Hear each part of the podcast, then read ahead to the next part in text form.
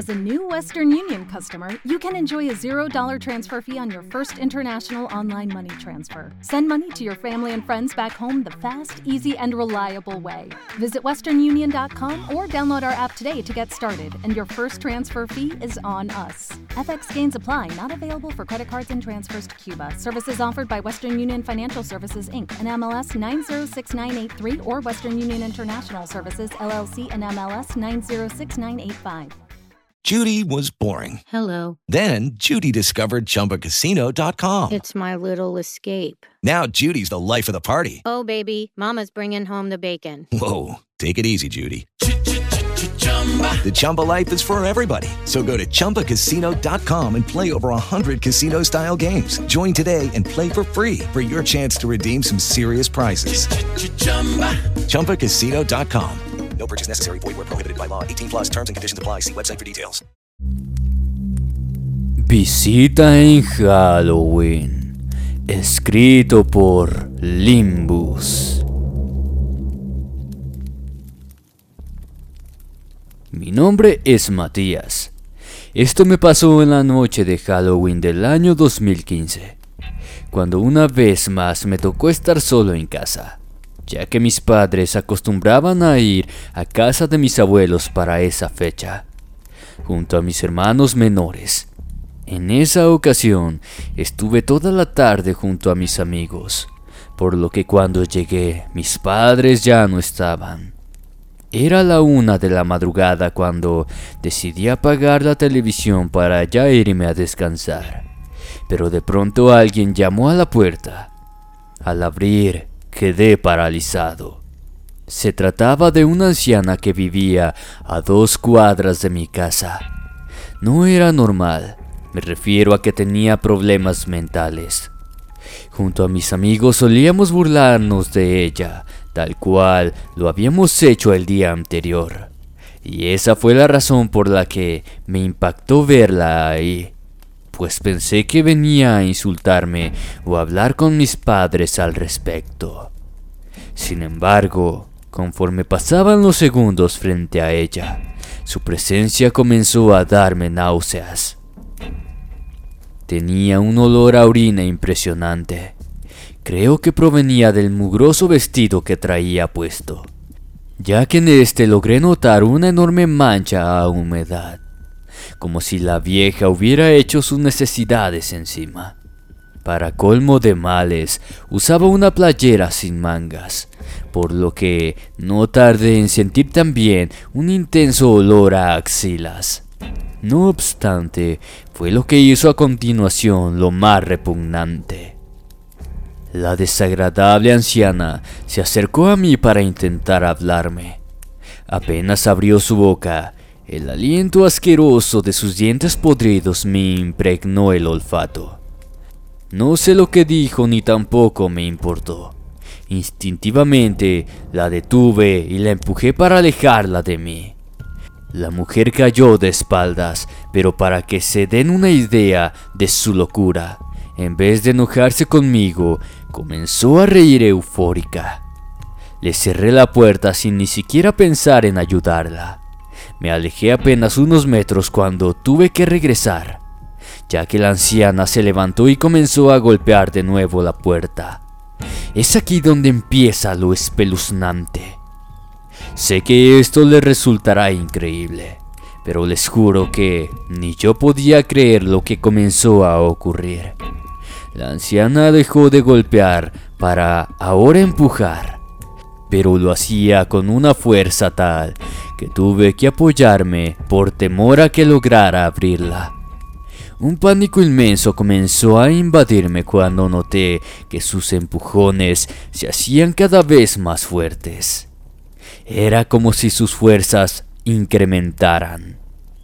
Eso era algo imposible, porque ella estaba sola. No escuchaba que hubiera nadie al otro lado ayudándola. Mientras tanto, no dejaba de reírse como loca. Por ratos me decía que la dejara pasar, que no le tuviera miedo. Luego comenzó a usar sus uñas. Escuchaba perfectamente cuando rasguñaba la madera. Yo les aseguro que nadie puede vivir eso sin sentir temor por su vida. Porque fue eso lo que sentí, que iba a morir.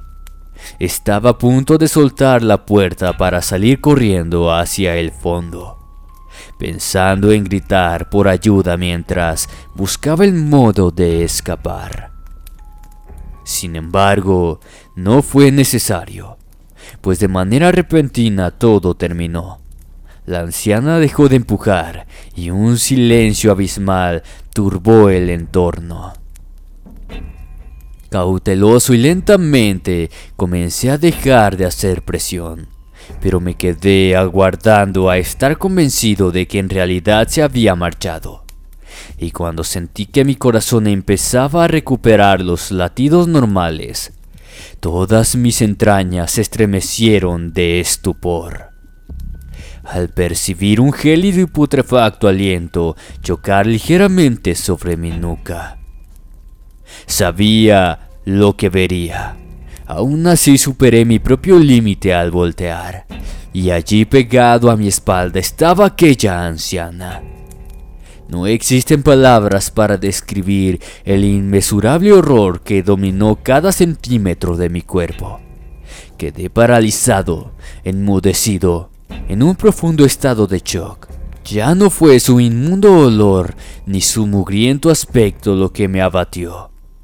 Fue su mirada, su simple mirada, la que me hizo experimentar las fosas del mismo infierno. Ni siquiera pronunció palabra alguna, simplemente se quedó allí, contemplándome con el ímpetu de su odio expresado en su semblante, hasta que perdí la conciencia. Cuando abrí los ojos, me encontré tendido en el suelo, Ahora era yo el que estaba orinado. Atolondrado logré ponerme de pie, cuando de pronto alguien abrió la puerta. Esa acción por poco me provocó un infarto, pero mi alma regresó a mi cuerpo cuando vi que eran mis padres. Les conté todo lo que me pasó, pero ellos no me creyeron. No solo porque no había rastros de la anciana, sino porque eso era imposible. Solo mis hermanos habían viajado a la casa de mis abuelos. Mis padres recién estaban por hacerlo, pues esa tarde antes del viaje se enteraron del fallecimiento de un vecino y justamente en esos momentos venían del velorio.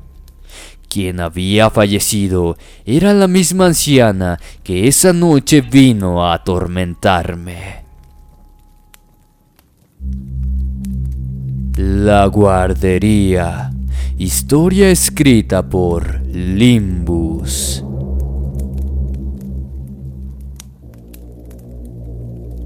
Mi nombre es Lucía. Tengo 25 años. Soy de Guanajuato, México. Trabajé en una guardería de niños hasta hace unos años. Quise esperar a esta próxima celebración de Halloween para recién compartir mi experiencia, ya que esta sucedió justamente para la fecha. Todo comenzó dos semanas antes al hecho, cuando una mañana llegó a la guardería Julián, un niño de 5 años de edad. Sus padres son doctores y la niñera que tenían en ese momento se mudó a León, Guanajuato, sin previo aviso, dejándolos sin nadie que pudiera cuidarlo. Lo llevó su hermano, un joven que también trabajaba casi todo el día, pero que tenía el tiempo suficiente para trasladar a su hermanito. Desde el primer día tuve que comenzar a prestarle atención al niño pues la extraña conducta que manifestó apenas llegó me hizo preocupar seriamente. Siempre elegía sentarse lejos de los demás o directamente en una esquina solo.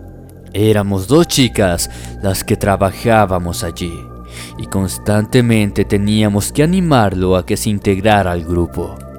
Nunca lo escuchamos hablar mal o ser grosero con alguno, Totalmente lo contrario. Era tímido, manso e inocente. Por eso nos sorprendió enormemente cuando empezamos a percibir que ninguno de los niños quería socializar con él. Un día, David, el niño más grande del grupo, se puso como loco y comenzó a golpear a Julián. Tuvimos que separarlos entre las dos, pues David no quería soltarlo. Julián quedó tendido sobre el suelo llorando desconsoladamente. Les juro que nos partió el corazón verlo así. Cuando llegó el final de la jornada y fueron a retirar a los niños, tuve que disculparme con su hermano.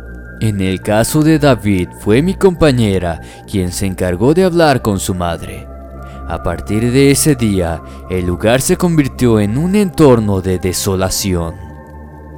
Ningún niño quería hacer caso, se negaban a realizar las actividades e incluso cuando se trataba de juegos, se la pasaban prácticamente callados todo el tiempo, mientras algunos lloraban porque no querían estar ahí. David aún mantenía ese incomprensible enojo contra el pobre de Julián, por lo que teníamos que estar al pendiente de él en todo momento.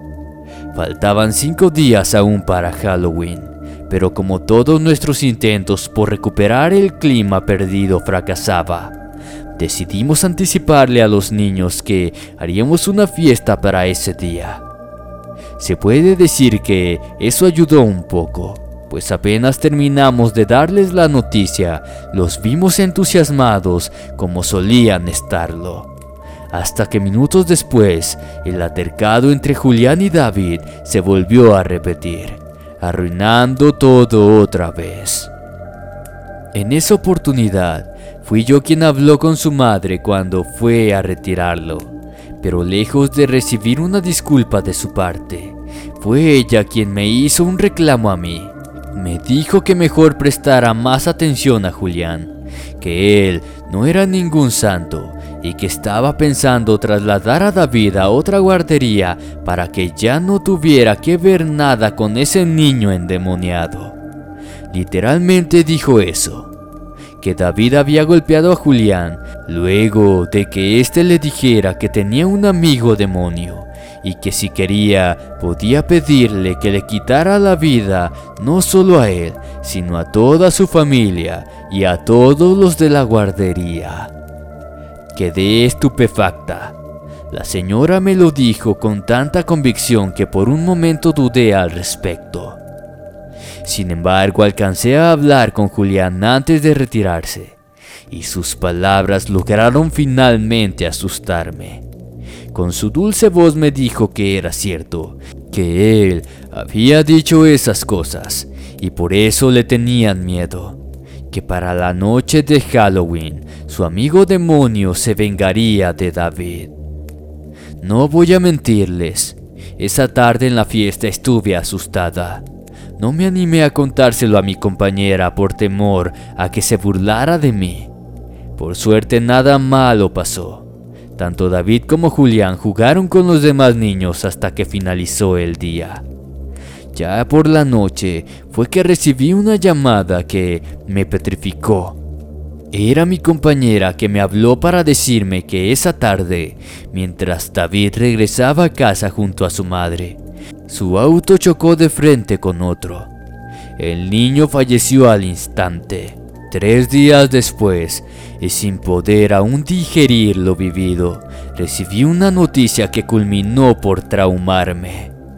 El hermano de Julián fue a retirarlo y de paso me dijo que éste dejaría de asistir, pues habían conseguido otra niñera de confianza, remarcándome que la nueva sí era alguien sin problemas, ya que la muchacha que lo cuidaba anteriormente, aquella que se fue sin decir nada, la encontraron en su departamento colgada con una soga sin embargo, la noticia del periódico decía algo mucho más perturbador.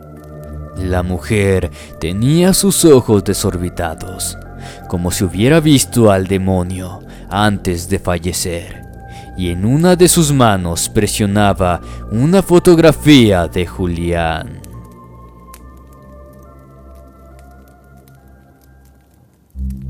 La capa roja. Historia escrita y adaptada por Limbus. El macabro acontecimiento que les voy a contar a continuación ocurrió hace apenas cuatro años, para la época de Halloween, para ser más exacta.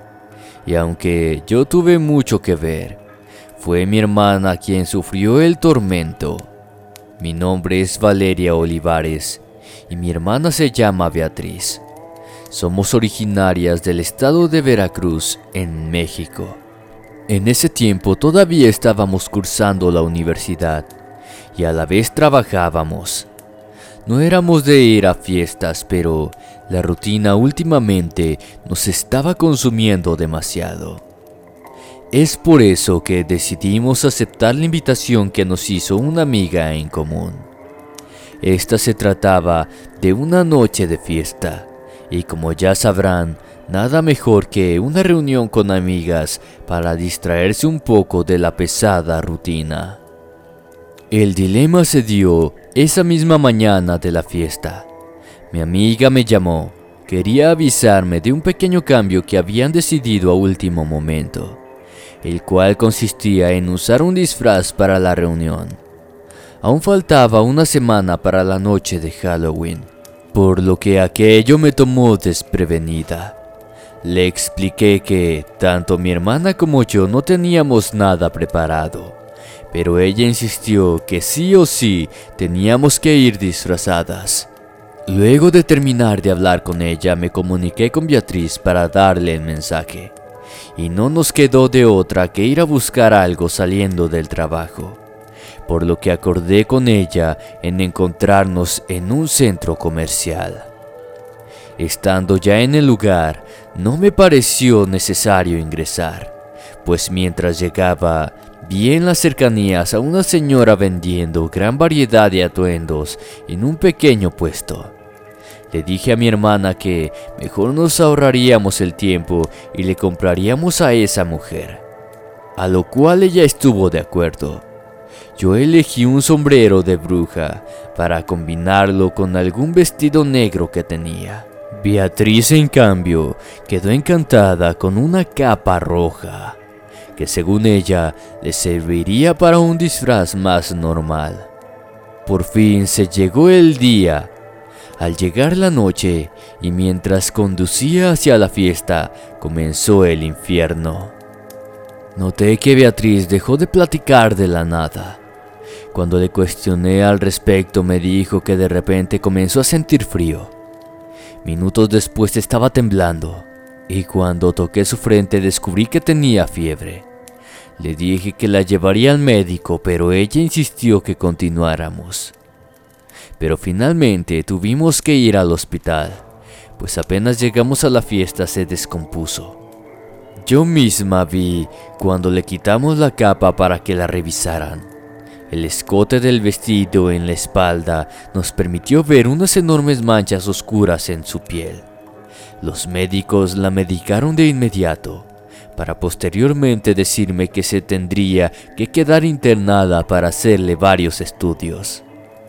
Luego de comunicarles lo ocurrido a mis padres, ellos también llegaron al hospital. De esa manera todos fuimos testigos de cómo se fue desarrollando la pesadilla. Nadie entendía lo que estaba pasando. Se mencionó la posibilidad de que mi hermana fuera alérgica a algún químico que contenía la tela. Pero eso fue descartado cuando, totalmente horrorizados, contemplamos cómo las manchas de la piel comenzaron a dar signos de necrosis. A partir de entonces vivimos los días más crudos de nuestras vidas. Ningún medicamento daba resultado. La carne de mi hermana comenzaba a pudrirse lentamente como si fuera un cadáver. Nuestro sufrimiento fue mucho peor cuando entró en estado de coma dos días después.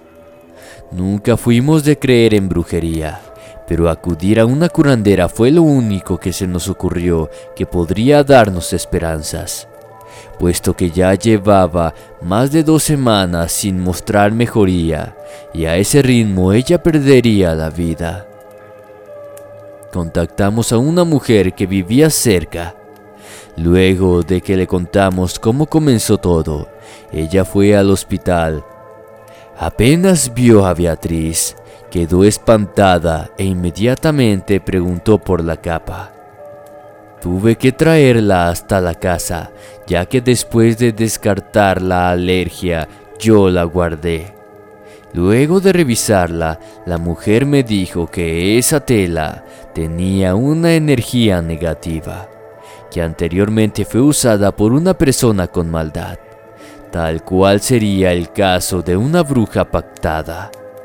Sin embargo, lo más aterrador fue escuchar decir que, en algún momento, la usaron para cubrir el cadáver de esa misma persona después de haber fallecido. La señora se llevó consigo la capa y nunca más la volvimos a ver, por lo que ignoramos qué hizo con ella. Lo cierto es que, a partir de ese día mi hermana comenzó a recuperarse. Hasta el día de hoy me siento culpable de lo que pasó, pues fui yo quien le propuso a mi hermana comprarle a esa vendedora, cuyo puesto misteriosamente fue reemplazado por otro al poco tiempo.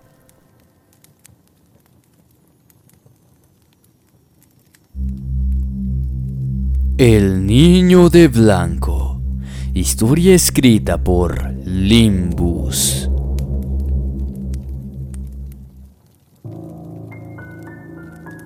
No sé en qué momento apareció.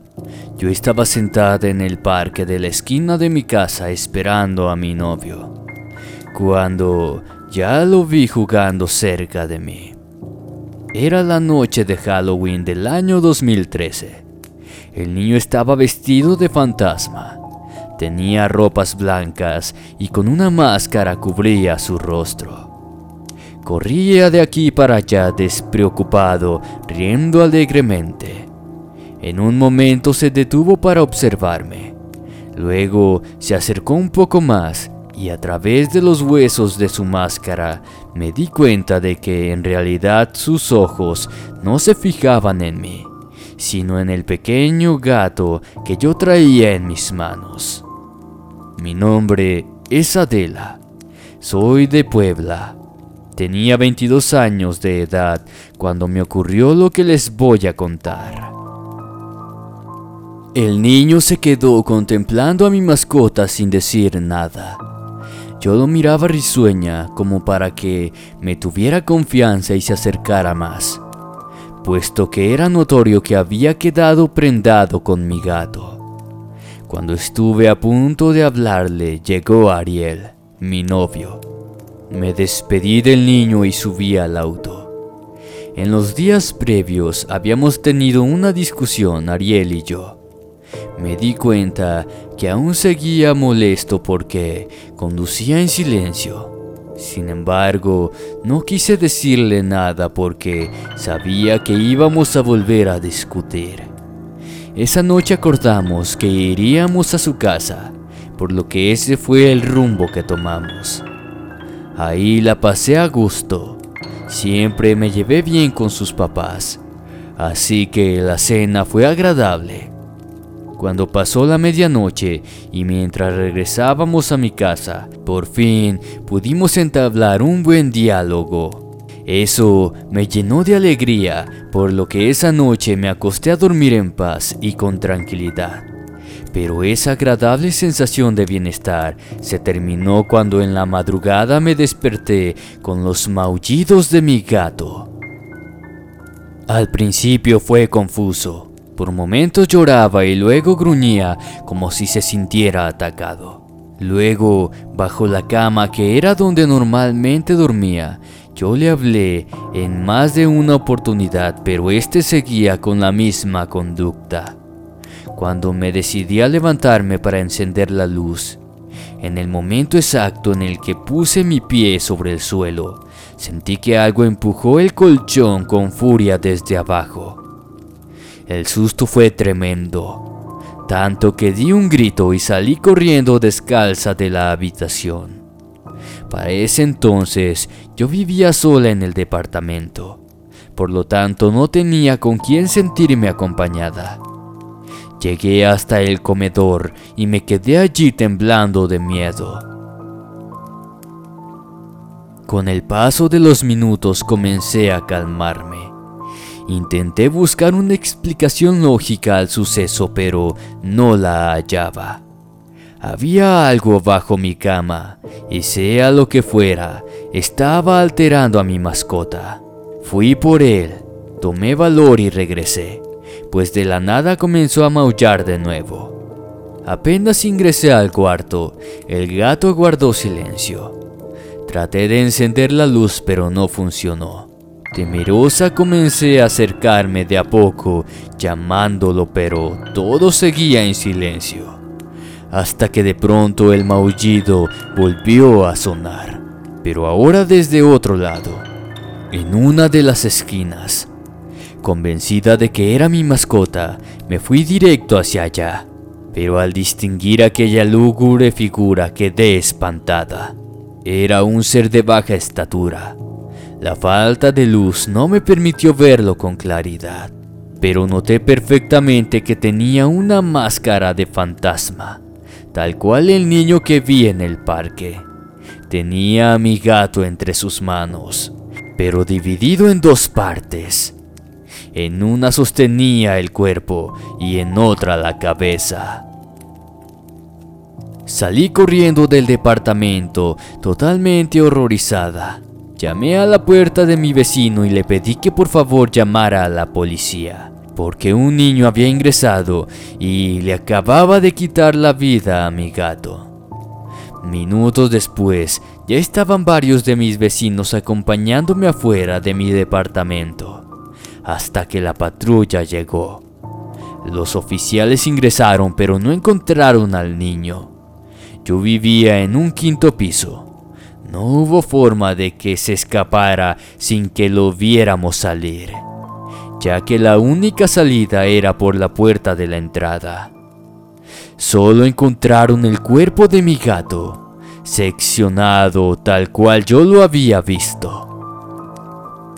Esa noche me fui a dormir a la casa de Ariel, pero al final volvimos a discutir. Él no me creyó lo que vi. Es más, hasta me dio a entender que pensaba que fui yo quien hizo eso a mi mascota. Sin embargo, cuando me dijo el motivo por el cual no me creía, quedé extremadamente aterrada. Él juró que, cuando llegó al parque para irme con él, no había ningún niño en los alrededores.